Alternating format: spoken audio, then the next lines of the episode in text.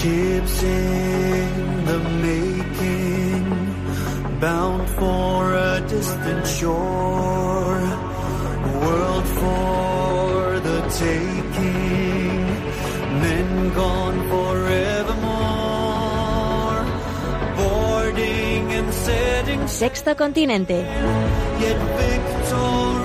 Dirigido por el obispo de San Sebastián, Monseñor José Ignacio Monilla.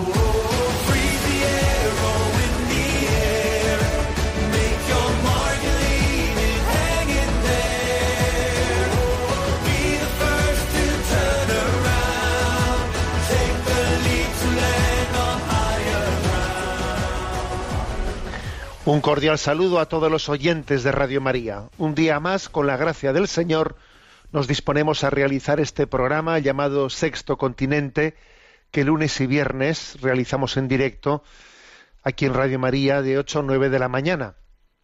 Una, una hora antes en las Islas Canarias y conscientes de que hay muchos oyentes que, pues, que acceden al programa pues a través de los canales eh, de iVox o o del podcast de Radio María y lo escuchan en, diferido.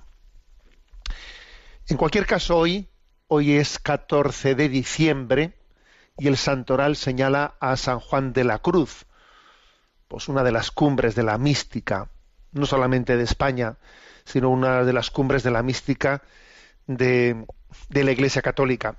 Os voy a decir que es este que, que os habla, que lo hace desde su pequeñez y desde su conciencia de, de ser muy poca cosa y que es un atrevimiento pues el estar tanto tiempo en el pues en un micrófono sin tener la necesaria preparación, etcétera. eh, Pues una de las joyas que el Señor me ha regalado en mi vida ha sido la de San Juan de la Cruz. Cuando fui al seminario en Toledo, pues siendo bien jovencito, pues como allí fue cuando todavía no tenía 18 años, tenía 17, y claro, pues la edad mínima de ordenación era entonces 24 años, y entonces en- pues íbamos demas- demasiado jóvenes, ¿no? Para poder ser ordenados. Y entonces eh, se, nos, se nos dio la posibilidad entre filosofía y teología, eh, bueno, no únicamente a los que teníamos esta, eh, esa condición de ser demasiado jóvenes, sino a quien quisiera, ¿no? Pues a, hacer un- un- una interrupción de un año y hacer un curso de espiritualidad. Pues antes de comenzar la teología, después de la filosofía, bueno, y así lo hicimos. Creo recordar que éramos un grupito de 11 o o 12. Eh, vivíamos cerca del seminario, era un curso de espiritualidad, un año que, bueno, pues que cual si fuese un noviciado, ¿no? No éramos religiosos, obviamente, pero fue un año inolvidable. Eh, don José Rivera, un sacerdote que de la diócesis, que era director espiritual y ahora es venerable, ¿no? Pues fue quien dirigió aquel curso de espiritualidad y nos dijo que eligiésemos cada uno de nosotros, pues para acompañarnos durante todo ese curso, que eligiésemos pues un autor, ¿no? Un padre de la espiritualidad. Y cada uno pues eligió uno y yo, pues no, no sé muy bien por qué, pero elegí o me tocó en suerte, no lo sé, a San Juan de la Cruz. Quiere decir que durante todo aquel año pues fui leyendo con mucho, mucho detenimiento las obras de San Juan de la Cruz. Iba tomando apuntes, iba tomando notas y me acuerdo que todos los viernes solíamos poner en común cada uno de, de los compañeros de ese curso qué y qué descubrimientos iba haciendo pues en ese autor de espiritualidad que se nos había encomendado, ¿no? Bueno, para mí fue un momento clave en mi vida. Fue un momento clave. Me hizo eh, estoy hablando que entonces yo tendría 19, 20 años, ¿eh? y descubrir San Juan de la Cruz, pues me hizo crecer tremendamente, ¿no? Y familiarizarme, pues, con esa cumbre de la mística española. Entonces, pues eh, quería compartirlo con vosotros, porque es que la Iglesia Católica está llena de tesoros, tesoros que son desconocidos. Y ahora, pues eso, nos ha dado por, por jugar a, ¿eh? al orientalismo y, refugiarnos en el yoga y en el zen y no sé qué, pues dejando patente que ignoramos los tesoros que tenemos en casa y ah, buscando baratijas, ¿eh? baratijas, y repito lo de baratijas, porque cualquier yoga y cualquier cosa es una baratija, ¿no? Comparando con el, con la cumbre de la mística. Bueno, pues San Juan de la Cruz dice él, ¿no? El alma que anda en amor ni cansa ni, ni se cansa. Era San Juan de la Cruz también muy dado a esas pequeñas eh, frases que en las que quería concentrar mucho, ¿no? de su doctrina espiritual. El alma que anda en amor ni cansa ni se cansa. Primero, ni cansa. O sea, es decir, porque cuando alguien está radiante de amor, no resulta cansino a los demás. No, no resulta cansino. Realmente solemos ser cansinos, ¿eh? pues cuando uno estaba siempre a lo suyo, siempre a lo suyo, y en el fondo, pues todo lo que hace lo hace manipulándolo. ¿eh? Y ya cansa. Nos cansamos los unos a los otros, ¿no? No nos aguantamos, porque cada uno va a lo suyo, ¿eh? Como aquel que decía, aquí cada uno va a lo suyo, ¿eh? menos yo que voy a lo mío. Claro, pues entonces eso cansa. Porque no andas en amor. Porque no amas. En el fondo, el que no ama no hace sino manipular la realidad continuamente, la manipula, porque no ama.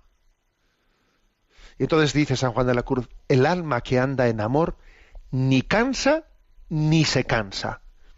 Y además no se cansa, pues porque como ama, aunque las cosas no salgan a la primera, ni a la segunda, ni a la tercera, ni a la cuarta, pues como no, como no lo hace por amor propio, sino que no lo hace por amor en el olvido de sí mismo, pues no se cansa.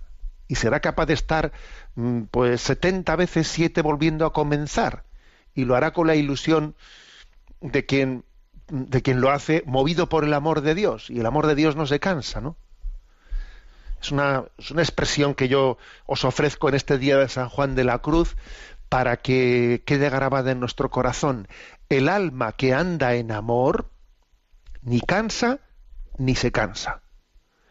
Entonces, pues este, este es lo, lo, que hoy pedimos, ¿no? En el día de San Juan de la Cruz, cumbre de la mística. Pues él dice también que el mirar de Dios, el mirar de Dios es amar. Claro, es, el problema está en que nosotros, eh, lo de que mirar la vida, mirar, mirarla, eh, juzgarla, sea amar, eso está por, eso es, un, eh, eso es una, toda una batalla, es un don de Dios que requiere pues una gran batalla interior, ¿no? El mirar de Dios es amar. Bueno, pues nosotros pedimos también mirar con los ojos de Dios, mirar la vida amando, amando, no como quien ve llover al otro lado del cristal, nosotros estamos no fuera de la vida, estamos en ella, pero amando, amando, implicándonos, ¿no? Pedimos esta gracia a San Juan de la Cruz, andar en el amor, mirar en amor, vivir en el amor, ¿no? Para que ni nos cansemos ni cansemos a los demás. Bueno, pues sirva de entradilla este comentario de San Juan de la Cruz hoy 14 de diciembre. Sexto Continente es un programa que tiene con vosotros eh, también interacción en redes sociales, en la cuenta de Instagram y de Twitter que tienen el mismo nombre en ambas redes sociales, arroba obispo munilla, también en la red social de Facebook, con el muro que lleva mi nombre personal de José Ignacio Munilla, y también pues decir que hay una página multimedia en ticonfio.org en la que, eh, gracias pues, a los voluntarios que la sostienen, pues allí se están entrelazadas pues todos los recursos que hemos ido generando, ¿no? Pues estos, estos años de, evangelización. Y, dicho esto, pues, por último, recuerdo que, que quienes deseen escuchar programas anteriores los tienen en el podcast de Radio María y también en el canal de iVox que lleva como nombre Sexto Continente. Los encontráis muy fácil a través de, la red de Internet. Bueno, pues ah, quiero comenzar el programa haciendo mención a una noticia que se ofreció el martes y que se ha comentado muy poco. Es curioso que, que la mm, pues que los medios de comunicación se llenan, se llenan de noticias que son más, digamos, de corto recorrido que de largo recorrido. No hace mucho mandaba yo las, a las redes sociales un mensaje que decía el buen político, o sea, el buen político, el que es un estadista, es aquel que piensa en las próximas generaciones, no en las próximas elecciones. Pero aquí solemos tener una mirada muy corta. Claro, pues ahora mismo toda la actualidad política está marcada en que, a ver, próximas elecciones, después de lo que ha acontecido pues en Andalucía, esto es sostenible, esto no se puede sostener, se puede alargar un poco más. Estamos siempre pensando en lo inmediato, ¿no? Las próximas elecciones, en cómo salvar el pellejo, en cómo es una, es una lucha de poder, y la lucha de poder suele ser muy cortoplacista. Pero es que el buen político, no solo el buen político, ¿eh? sino que el cristiano, el ciudadano, ¿no? Que, tiene una perspectiva social, tiene que pensar en las próximas generaciones, no en las próximas elecciones. Y digo que el martes pues, eh, se hizo pública una de esas noticias que, bueno, que tuvo muy poco eco. Y la noticia fue, bueno, se hicieron públicos los, los datos del registro de nacimientos, ¿no? Y se dijo de cómo continúa increíblemente, ¿no? A la baja en los últimos diez años la natalidad en España, con mínimos históricos. Y se decía, ¿no? No, no han nacido, ¿no? Son, son del primer semestre del año los datos. Se suelen hacer públicos los datos semestre tras, semestre. Entonces, pues el titular era en la natalidad en España en mínimos históricos. No nacían tan pocos niños desde 1941. Y Carlos dice uno, jova, tú fíjate, y en 1941 nacieron tan pocos niños como ahora. No, es que, eh, eh, es que fue entonces cuando comenzó a registrarse, eh, a tomarse registro, registro de natalidad. Es decir, que es que nunca había habido tampoco, seamos claros. O sea, que es que, claro, los datos son tremendos, el número de nacimientos registrados ha sido de 179.000, lo cual eh, ha supuesto pues un, un, descenso todavía sobre el semestre anterior, que, que, durante 10 años consecutivos está, eh, pues está en una caída, una caída muy fuerte. Mm, cuando, cuando además se ha, el, el, otro dato es, es coyuntural, ¿no? También ha habido un aumento del número de fallecimientos, pero bueno, ese aumento del número de fallecimientos pues se debe a que, a que la medicina pues que, tiene una gran calidad entre nosotros, que es obvio, ¿no? Ha hecho que la, edad media se prolongue mucho, pero claro, llega, pues todo tiene un límite, llega un momento en que esa edad media que se ha prolongado vienen, vienen los fallecimientos. Ese no es ningún dato que nos tenga que escandalizar. Pero fijaros, en ese semestre eh, ha habido un crecimiento vegetativo negativo, o sea, es decir, que en España, en el primer semestre, se han perdido 46.000 personas en la población. ¿Mm? Somos 46.000 españoles menos en el primer semestre. O sea, este descenso tan fuerte en la natalidad, ¿no? Continuamente, continuamente. Luego viene también algunos datos por, pues, por eh, comunidades autónomas. Llama la atención, por ejemplo, la Rioja, y Extremadura, donde ha caído la natalidad un 13%, en un semestre un 10%, que son datos tremendos, ¿no? Bueno, y hay una pregunta clave, ¿no? Y es cuál es la razón última, cuáles son las razones que se esconden detrás de un descenso continuado en picado del índice de natalidad, que es un tema que ya en alguna ocasión, ¿no? Lo hemos tratado aquí en antena. Y obviamente el tema es complejo, el tema es complejo, y no se puede responder únicamente desde, desde un factor, ¿no? sino hay que tenerlos todos en cuenta.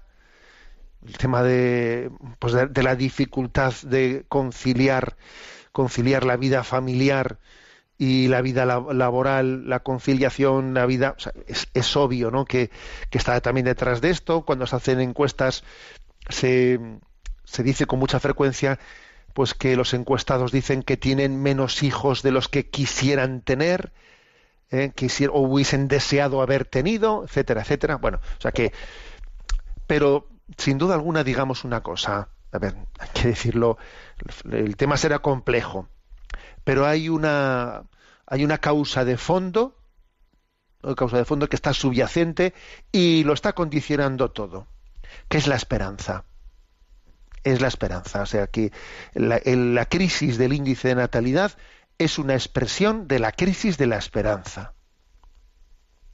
Cuando existe una esperanza, una esperanza viva, se apuesta por la vida.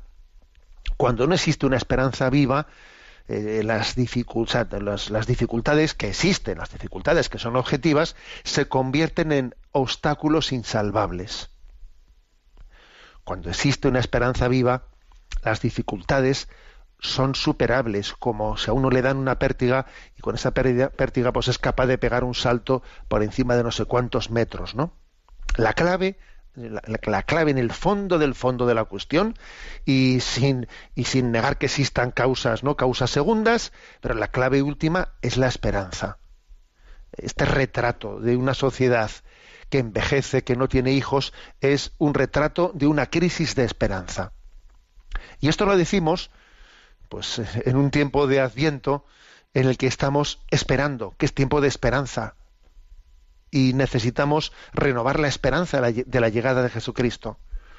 Y necesitamos renovar la esperanza de la santidad, de que Dios nos quiere santos, ¿no?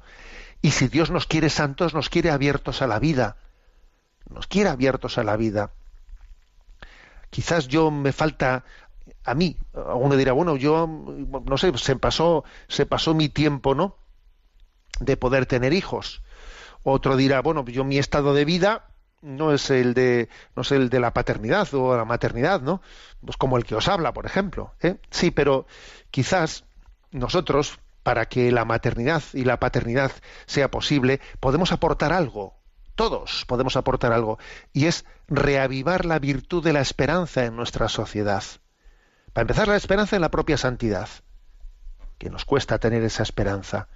Y la esperanza en que Dios puede, está, va hacer eh, el mundo el mundo nuevo bueno datos que, son duros y preocupantes y que creo que deben de ser también puestos en la en la presencia de Dios y, que deben de ser objeto de nuestra reflexión desde el punto de vista de la doctrina social cristiana. Estamos en este tiempo de Adviento, eh, en esa espera. Le pedimos especialmente a María, nuestra Madre, que nos enseñe a esperar en esta actitud eh, pues positiva y en esta actitud activa ¿no? e implicada de los cristianos. Escuchamos esta canción, La fe de María, que muchos de vosotros me habéis solicitado de vez en cuando.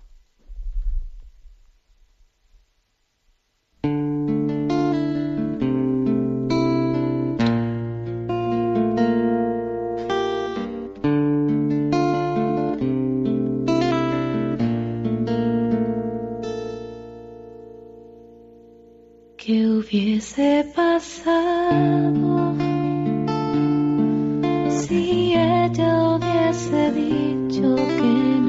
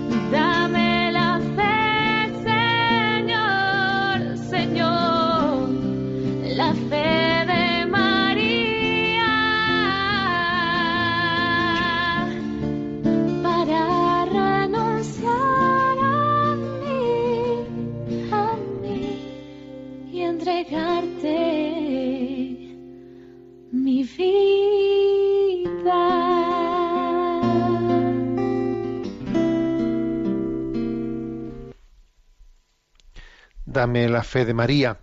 Y recordamos, además de paso, que estamos dentro de la campaña de Radio María, de la campaña de Adviento Navidad. Es una de las dos campañas anuales eh, principales en el sostenimiento de Radio María y que, pues, que queremos también que esa fe de María, que esa caridad de María, que esa esperanza de María sea proclamada al mundo entero. Y entonces, pues una forma de nuestro apostolado es sostener y difundir y hacer todavía pues que, que las ondas de Radio María sean más eficaces y se difundan por todo el mundo. ¿eh? y estamos todos contribuyendo en esta campaña. Sé que hoy a las 11 de la mañana especialmente, pues la campaña va a estar presente en antena. Bien, quiero comentar en esta, especie de presentación así detallada de las virtudes humanas que estamos haciendo en, las últimas semanas de este programa, siguiendo ese libro de David Isaacs, Educación de las Virtudes Humanas. Bueno, pues voy a hablar de la educación de la sobriedad. Educación de la sobriedad, que también se llama, eh, se, conoce como educación de la templanza. Y que supone un discernimiento entre lo razonable y, lo que es inmoderado, ¿no? Supone también un señorío de la voluntad ¿eh? para obrar en consecuencia, de acuerdo con esos criterios rectos y verdaderos. ¿no? Bueno, eh, lo de la sobriedad, lo de la templanza es básico en esta vida, es básico para la felicidad. A ver, hay dos maneras de vivir en esta vida. Conduciéndose en ella o siendo arrastrado. O, o llevas tú el volante o te están arrastrando. Conducirse o ser arrastrado. Este es el dilema. Este es el dilema. Dilema, por cierto, que, uh, en el que estamos todos, ¿eh? aunque alguno diga, no, yo todavía eso no me lo he planteado. No, perdona, aunque no te lo hayas planteado, estás en una de las dos. ¿eh? O sea, no hace falta que alguien se lo plantee para formar parte de este dilema. En este dilema estamos todos. O te conduces o eres arrastrado. Y es imposible crecer en la vida cristiana mientras que uno esté atado ¿eh? atado, esclavizado, supeditado pues a los placeres eh, o a un uso inmoderado ¿no? de, de, de, todos, de todas las cosas, ¿no? Y que mientras que viva con un embotamiento de los sentidos, ¿no? Que le impida pues una vida interior fuerte. ¿eh? Entonces, bueno, pues esto es una, es todo un reto. Esto es todo un reto. Aquí es donde se juega eh, la felicidad. Y esto está absolutamente fuera de la percepción de lo que hoy en día el mundo entiende, ¿no? Entiende, o sea, no, eh, el, mundo no, no, no se percata de esto. Es verdad que de vez en cuando salen temas como las adicciones y eso, ¿no? Y eso, cuando surge el problema de las adicciones, eh, suele ser, pues, la punta del iceberg que de repente aflora debajo, eh, de- desde de- debajo del agua y entonces dice uno, anda, aquí hay un problema. Las, las adicciones son la punta del iceberg que nos permite descubrir lo que, lo que supone eh, el drama, el drama, la gran batalla que existe dentro de todos nosotros, la que es la batalla de la templanza, la batalla de la sobriedad, lo de conducirse o ser arrastrado, ¿no? Claro. ¿qué es lo que ocurre? Pues que cuando el, el tema de las adicciones, pues obviamente la sociedad las juzga como negativas, porque es ya eh, pues cuando digamos la falta de sobriedad o de templanza ha llegado a un límite que eh, allí ya eh, pues se desenmascara se desenmascara algo, pero ojo, se desenmascara algo que está que estamos por otra parte fomentando continuamente. Entonces esto es así, ¿eh? igual que en algunos sitios, ¿no? Pues está eso. Aquí abortamos. En, e- en este hospital, en el piso, ¿eh? no sé qué, en el piso cuarto se aborta y en el piso sexto se fabrica la vida en probeta. Pues igual que ocurren contradicciones de estas, que es increíble, ¿no? Aquí los niños se destrozan y aquí se intentan fabricar. Pues aquí pasa lo mismo, ¿eh?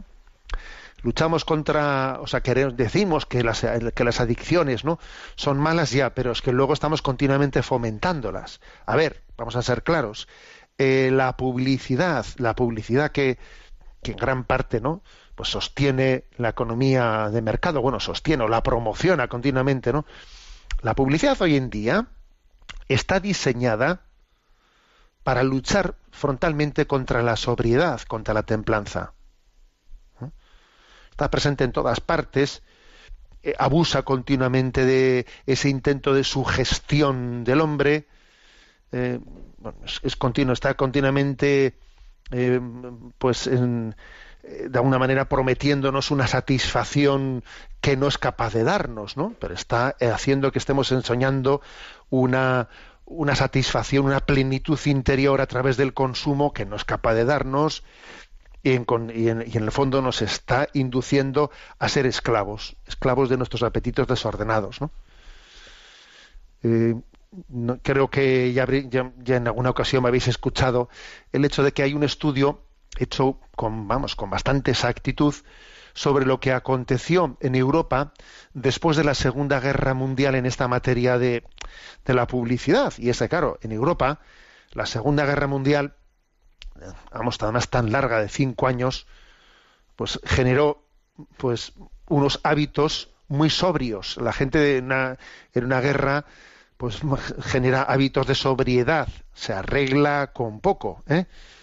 Y claro, y después de la Segunda Guerra Mundial, pues se pretendía decir aquí hace falta ahora, pues, eh, pues consumir ¿eh? y que pues que la población consuma más y que deje de ser tan sobria. Y entonces, entre esos, eh, esos resortes que se utilizaron, ¿no? pues para intentar mm, pues impulsar el consumo, hubo algunos publicistas, Ditcher entre, entre ellos, ¿no? que bueno, pues que también introdujeron toda una serie de resortes de resortes subliminales a través del erotismo, a través de intentando acabar con el pudor, etcétera, para que esos resortes introducidos en la en la publicidad eh, generasen pues una tendencia al consumo eh, eh, sugestionando de una manera subliminal las ensoñaciones del hombre pues para que consumiese lo que no tenía necesidad de consumir y entonces esto esto está detrás de la publicidad no y también hay una cosa que, que hay un gran engaño también conceptual detrás de la men- mentalidad eh, esta del mayo del 68, ¿no? Eh, pues esa mentalidad liberal del mayo 68 se pensó como que, claro, hay que desinhibirse, hay que desinhibirse, hay que liberarse.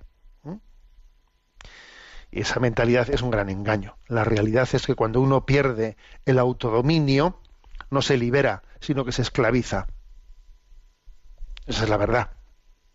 Cuando uno hace lo que le da la gana, en realidad lo que hace es lo que le manda la gana. Y la gana es muy dictadora.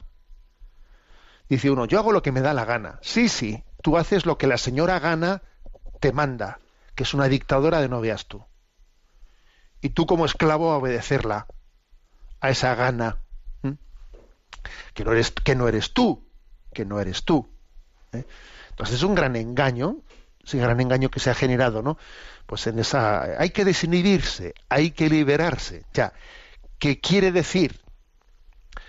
Hay que te voy a te voy a atar, te voy a esclavizar, te voy a subyugar, te voy a poner bajo unos eh, al servicio de unos intereses eh, en los que te voy a tener bien controlado, bien controlado. Esa es la estrategia del maligno detrás de, de- de ese gran engaño, ¿no? La clave, por lo tanto, en la educación de la sobriedad está en entender, a ver, que el placer no es el fin de la vida.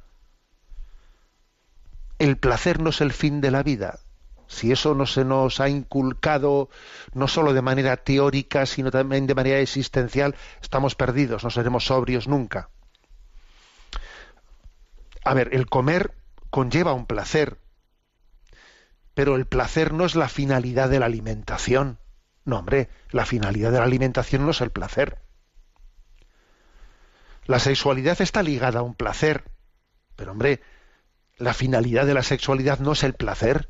No, hombre, la finalidad de la sexualidad es la expresión del amor, es la transmisión de la vida. La finalidad de comer no es el placer, la finalidad de la sexualidad no es el placer.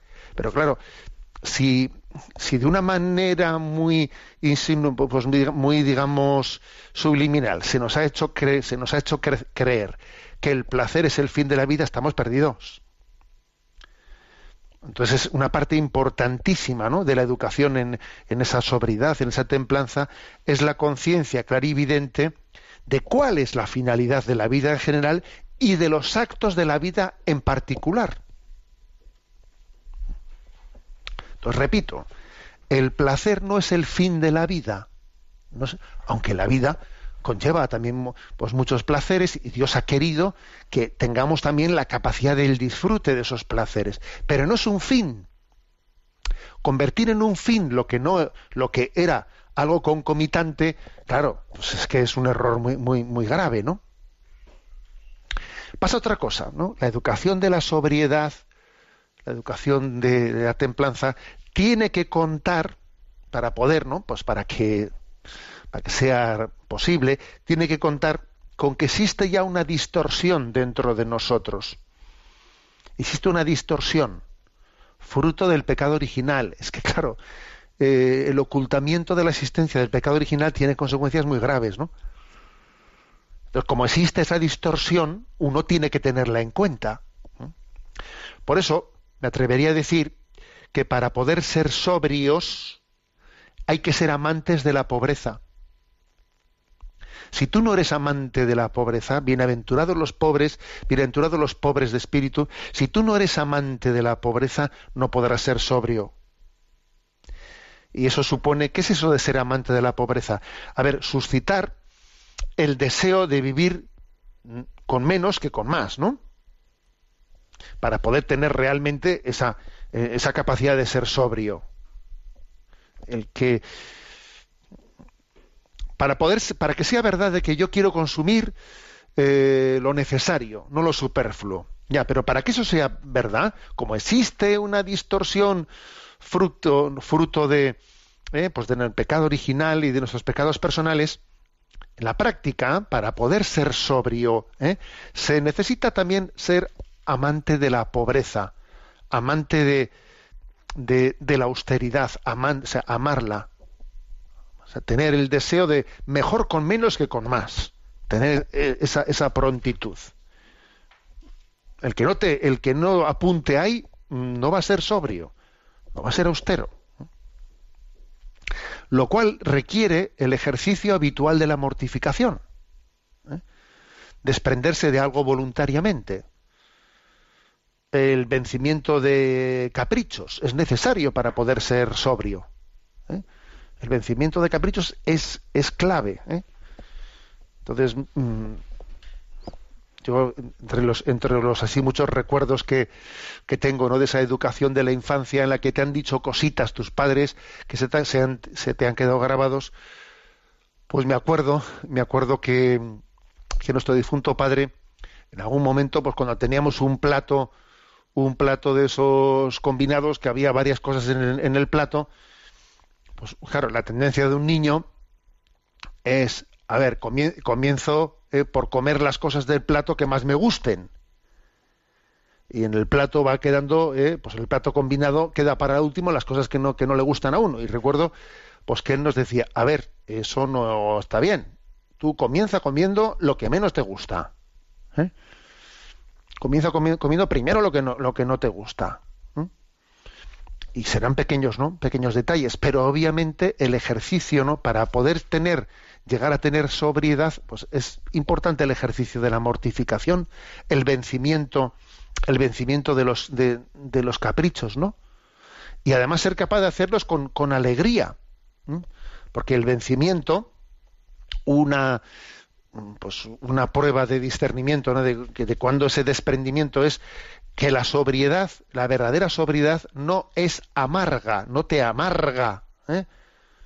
Porque si una persona por, so- por, sobria es un rancio y un amargado, a ver, eso no es templanza, ¿eh? Eso no lo es. La austeridad, la verdadera austeridad cristiana, esa sobriedad tiene que ser alegre, ¿no? Tiene esa, esa capacidad, o sea, pues, pues creo que es eh, hermoso y alegre, ¿no? Y el- eh, esta virtud de la austeridad, esta virtud de la sobriedad, de la templanza. Quizás tenemos hoy en día un problema, un problema, y es que para poder ser austeros, etcétera, eh, nuestros, las nuevas generaciones eh, no tienen quizás conciencia, hay que ayudarles a tener conciencia también para suscitar en ellas una corresponsabilidad del valor de las cosas, de lo que cuestan las cosas, ¿eh? de lo que cuesta ganar un dinero que luego se gasta fácilmente a lo tonto, ¿no? Entonces, ese es un problema. Si los niños y los adolescentes tuviesen conciencia de lo que cuesta eh, ganar las cosas, posiblemente eso les haría les haría mm, mucho más fácilmente no pues educables en esta en esta faceta. Yo recuerdo también que en la adolescencia pues cuando tú participabas con tus padres en algún en el trabajo familiar y te dabas cuenta de lo que era madrugar y lo que era pues hacer estos trabajos y los otros en una frutería que tenían nuestros padres, eso te hace consciente de que, ojo, ¿eh? oye, que, mm, que el poder obtener unos recursos económicos es un- algo que se hace con un gran esfuerzo y tú no puedes ser luego un egoísta pidiendo dinero en casa, etcétera. Eso, claro, el problema está que nuestras nuevas generaciones mm, no tienen, o sea, difícilmente, ¿no? Tienen eh, esa participación en el trabajo de los padres y no son conscientes de lo que cuesta quizás una forma de poder eh, complementar esta carencia, ¿no? sea también la de que cuando se pide un esfuerzo de austeridad a nuestros eh, a nuestros jóvenes, de alguna manera incentivarlo de alguna manera para que se visualice a través de la caridad. Por ejemplo, imagínate, ¿no? Pues el decir, a mí es que me gustan las galletas, pues eso, ¿no? Me gustan, hoy en día tú verás, me gustan, es que hay unas galletas nuevas que han salido que son más crujientes y que tienen un puntito de nata con un puntito de, eh, de sabor de naranja. Claro, hoy en día es que todos son, o sea, ya claro, unas galletas normales y corrientes, va, ¿cómo vas a llevar unas galletas normales y corrientes? Tienes que estar ahí, pues con un sibaritismo de no veas tú. Eso es no terminar nunca, ¿eh? no terminar nunca. Otra anécdota que, re- que recuerdo, ahora vuelvo al hilo, ¿eh? que no me, no me pierdo, pero otra anécdota que recuerdo de nuestro difunto padre es que él contaba que en la posguerra, en la posguerra, pues claro, el pan, eh, el pan se vendía a precios un poco distintos si era pan del día, si era pan de dos días o de tres días, ¿no? O de cuatro días. Entonces nos contaba él que como en casa compraban el pan no del día, sino de pues que, estuviese hecho hace dos o tres días y lo compraban así pues ya no solo por la diferencia del precio, que también, ¿no? Pero que no era muy grande la diferencia del precio del pan ya un poco viejo, sino porque de esa manera eh, pues claro, el pan no se comía tan fácil, eh, te contenías un poco más cuando el pan estaba duro y el pan, eh, que por cierto, de ahí viene el refrán, en el refranero español hay un refrán que dice, pan tierno, casa sin gobierno. Tú fíjate, ese refrán, ese refrán ha nacido, ¿no? De esa posguerra en la que, claro, pan tierno, casa sin gobierno. Bueno, es que, claro, si tú estás educando de manera que, bueno, si tú permites, ¿no? Que todos sean caprichos y luego viene el capricho y salen unas galletitas que son, mm, mira, estas son más, más, eh, más ricas que las anteriores. Venga, pues yo, ha salido una nueva clase. A ver, así, esto, eso no tiene fin. Eso no tiene fin. Entonces, ¿por qué no educamos, por ejemplo, a los hijos? Por ejemplo, oye, compramos de estas galletas que son las normalitas, las más normales, y fíjate qué diferencia de precio tienen con estas otras. ¿Qué os parece? Venga, si cogemos y hacemos una hucha, una hucha, de que cada vez que hacemos la compra, como hemos comprado de las galletas normales, vamos a ahorrar esto. Y es nuestra hucha, nuestra hucha de la, de la austeridad, de la sobriedad. ¿eh? Y entonces, bueno, pues con ese dinero vamos a ver qué es lo que hacemos. Vamos a hacer una, una obra, una obra de caridad que esté decidida o una, ¿eh? un objetivo concreto de la mm, lo que o vamos ahorrando para ir a Tierra Santa o lo que sea. Pero es decir, que yo creo que tenemos que buscar elementos, eh, ya que hoy en día es difícil, ¿no? Que un adolescente él tenga conciencia de lo que cuesta ganar las cosas, por lo menos sí se, le ayude a que tenga conciencia de lo que se puede hacer ahorrando. Otra manera de educar, ¿no? Hacia la austeridad. Hacerle mm, ser corresponsable. ¿eh? Bueno, y, por último añado, añado un elemento más a tener en cuenta y es que es muy importante para la educación en esta sobriedad, en esta templanza, entender que el empleo del tiempo es un escenario muy clave para educar adecuadamente en la sobriedad. El empleo del tiempo. A ver, voy a emplear el tiempo eh, de una manera eh, o sea, en la que yo sea dueño y señor y no sea arrastrado, ¿no?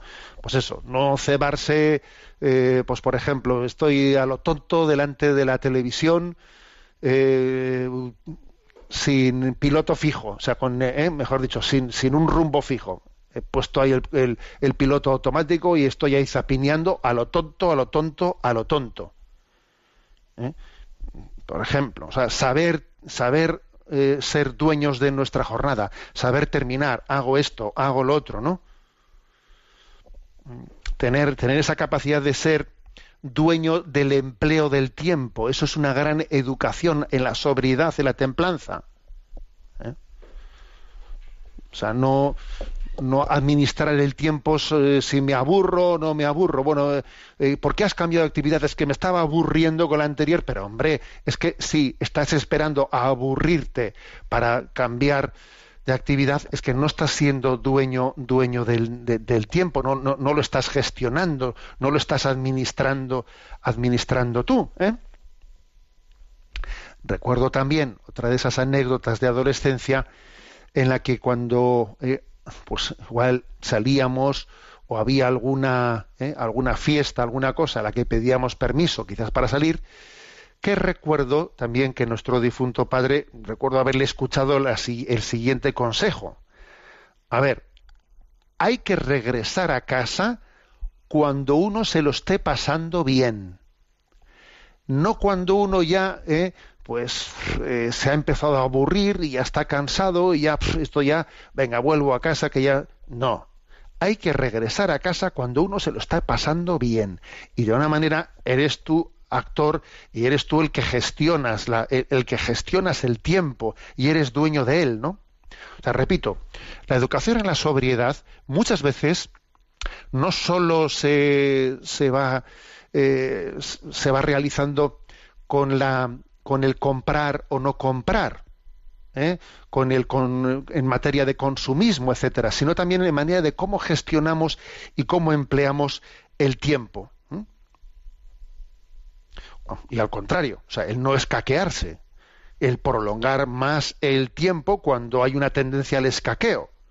Quieto, permanece aquí y sé fiel y sé constante porque aquí se está, se está jugando pues no, pues, pues la fidelidad, ¿no? O sea, en el empleo del tiempo se va educando la sobriedad y se va educando la, la templanza. Por ejemplo, se cuenta, o sea, San Ignacio de Loyola dice él, ¿no? Que cuando si estaba haciendo oración y tenía pues tomada una determinación de hacer eh, pues eso una hora de oración o 15 minutos de oración y cuando veía no veía que mm, ya le, entraba la tentación de decir va si ya total si ya solo quedan eh, cinco minutos eh, pues ya lo dejo ya que más dará aunque no llegue al tiempo que había pensado dice quieto parado quieto ¿eh?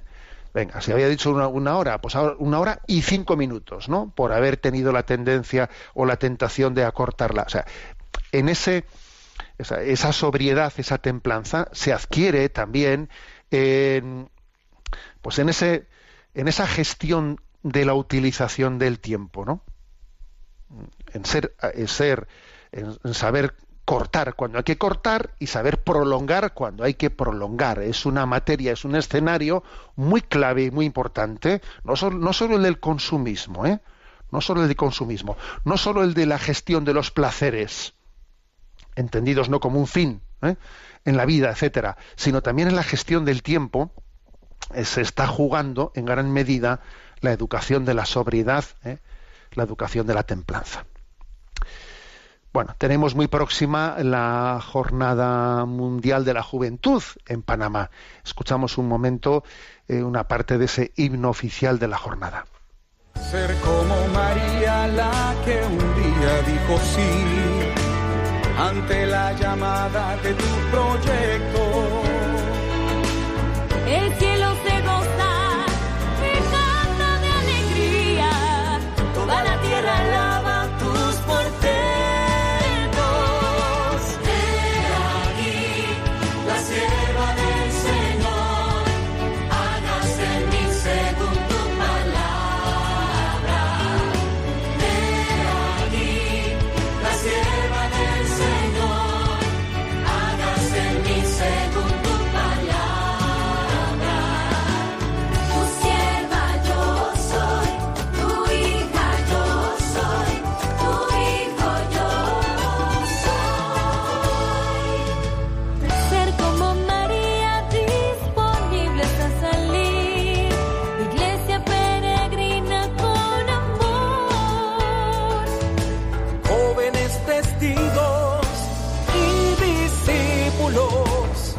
Con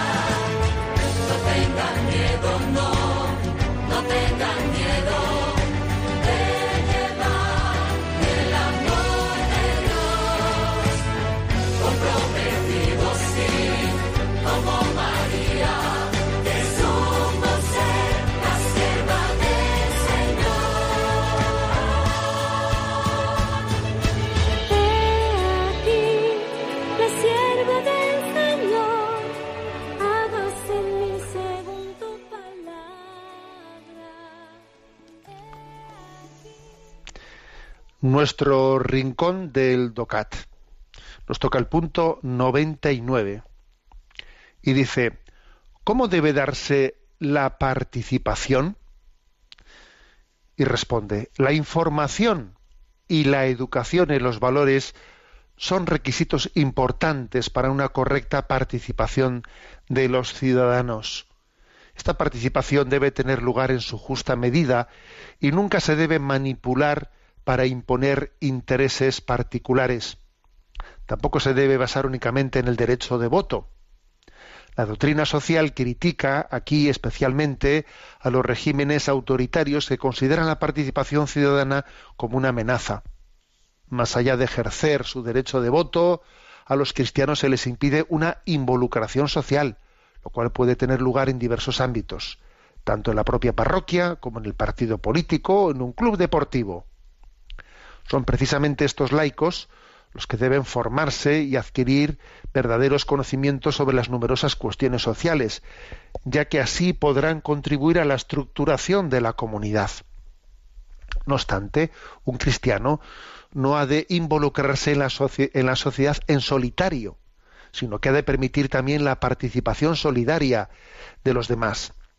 La auténtica participación de todos es el núcleo de participación, perdón, es el núcleo de la justicia de participación, que es de nuevo un acto decisivo de justicia social. La exclusión de quien significa despojarle de alguien significa despojarle de su dignidad y por tanto es un ataque al mandamiento de respetar a los demás. Bueno, está hablando de eh, la participación social y la importancia del derecho de ver. ¿eh? Digamos que es un derecho, derecho de ver. Comienza diciendo que mm, para que para que pueda tener lugar ¿no? esa participación en la sociedad, en la construcción de la sociedad, es muy importante mm, pues, un binomio, que es información, educación. Información, educación. Claro, eh, cuando se construye una sociedad en la, que en la que lo que se quiere es sujetos pasivos que no sean copartícipes, corresponsables, ¿no? de la construcción de la sociedad, lo que se hace para empezar es no darles la información clave o tenerles entretenidos con datos que son secundarios. ¿Mm?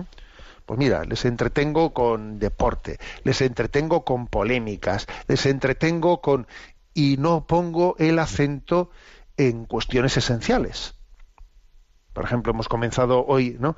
Pues el programa eh, en Radio María hablando de los datos de los datos sobre el descenso de la natalidad. Esos son, esos, eso sí que es un datos que, que configuran el futuro de la sociedad, ¿no? Entonces, que no se hable de eso, que se esté hablando únicamente de un, de, un lío que es coyuntural, pero esto otro, esto otro es lo que determina el futuro de la sociedad, ¿no? ¿Mm? Entonces, eso, claro, eh, o sea, el hecho de dar una información bien dada, incidiendo verdaderamente ¿no? en los temas claves, eso, es muy, muy, determinante. Pero no solo información, ojo, información y educación, o sea, con criterio, ¿no? Con porque a veces hoy en día existe, ¿eh? existe una proliferación de información, información, información, ya, pero sin criterio, sin criterio de discernimiento, sin, sin una educación en la doctrina social. Entonces eso sirve de muy poco. Es más, incluso cuando a veces se dice, no, la información es el poder, el, poder es la información. Y bueno, y no hay más que ver cómo los gobiernos invierten en servicios secretos, pues para, para poder tener acceso, ¿no? Acceso, bien, pero eh, por ahí no van las cosas en este punto eh, del DOCAT, no. Es decir, eso de que eh, la información es poder, eso es una concepción de la información muy distinta a la que aquí se está hablando. Aquí se está hablando no de una especie de tener acceso a datos de información privilegiada, no. Se está, se está hablando de una información que va ligada a un discernimiento de cuáles son los temas de fondo en los que nos la estamos jugando en nuestra sociedad los datos claves sobre lo que verdaderamente está aconteciendo en el seno de la sociedad, en el seno de la familia, en, eh, pues en la economía, etcétera, o sea, los temas claves, ¿no? Por eso, eh, para poder participar hay que tener una, una información formada, información formada, ¿no? Y eso lo da la doctrina social de la Iglesia. La doctrina social de la Iglesia permite tener ese criterio de, discernimiento. Y vuelve a insistir este punto, ¿no? en algo que ya, dijimos en los puntos anteriores, ese deber, ese derecho deber de participación no está únicamente en las elecciones, a la hora de meter un voto en una urna, sino, eh, sino está en la construcción también del proyecto cultural, ¿eh? cultural eh, que es muy difícil que exista una alternativa una alternativa política, sino al mismo tiempo si no se ha hecho todo el esfuerzo necesario para que haya también una regeneración cultural, porque la política en el fondo es eh, pues consecuencia de, de una lucha por la cultura. Esto es importante. Y también añade este punto añade el hecho de que esta gran apuesta por la involucración en la sociedad no puede ser en solitario, porque, pues porque somos seres sociales y esa, mm, eh, esa, esa participación solidaria forma parte, primero por la eficacia, ¿eh? por, por la necesidad de, y además también por la necesidad de que nos iluminamos mutuamente, cada uno tiene unos dones y unos carismas, y mira, entre todos hacemos uno, y uno tiene un don especial para, para este problema ante el cual yo no, yo no me había percatado. O sea, es decir, que, que tenemos que buscar también los lugares, los lugares en los que nos ayudamos mutuamente a ser más incisivos de la vida social. A ver, ¿qué asociaciones existen a mi alrededor? Eh, que, que, me podrían ayudar y yo también podría aportar mi granito de arena en ellas, en esa vocación de transformación de la sociedad. Y fijaros que en los últimos años ha ido habiendo una, una progresiva desvinculación de la, participación de los, de los, ciudadanos en esas asociaciones de, digamos, de finalidad eh, sociocultural o sociopolítica. Ha habido una progresiva desvinculación. Bueno, tenemos el tiempo cumplido. La bendición de Dios Todopoderoso, Padre, Hijo y Espíritu Santo, descienda sobre vosotros. Alabado sea Jesucristo.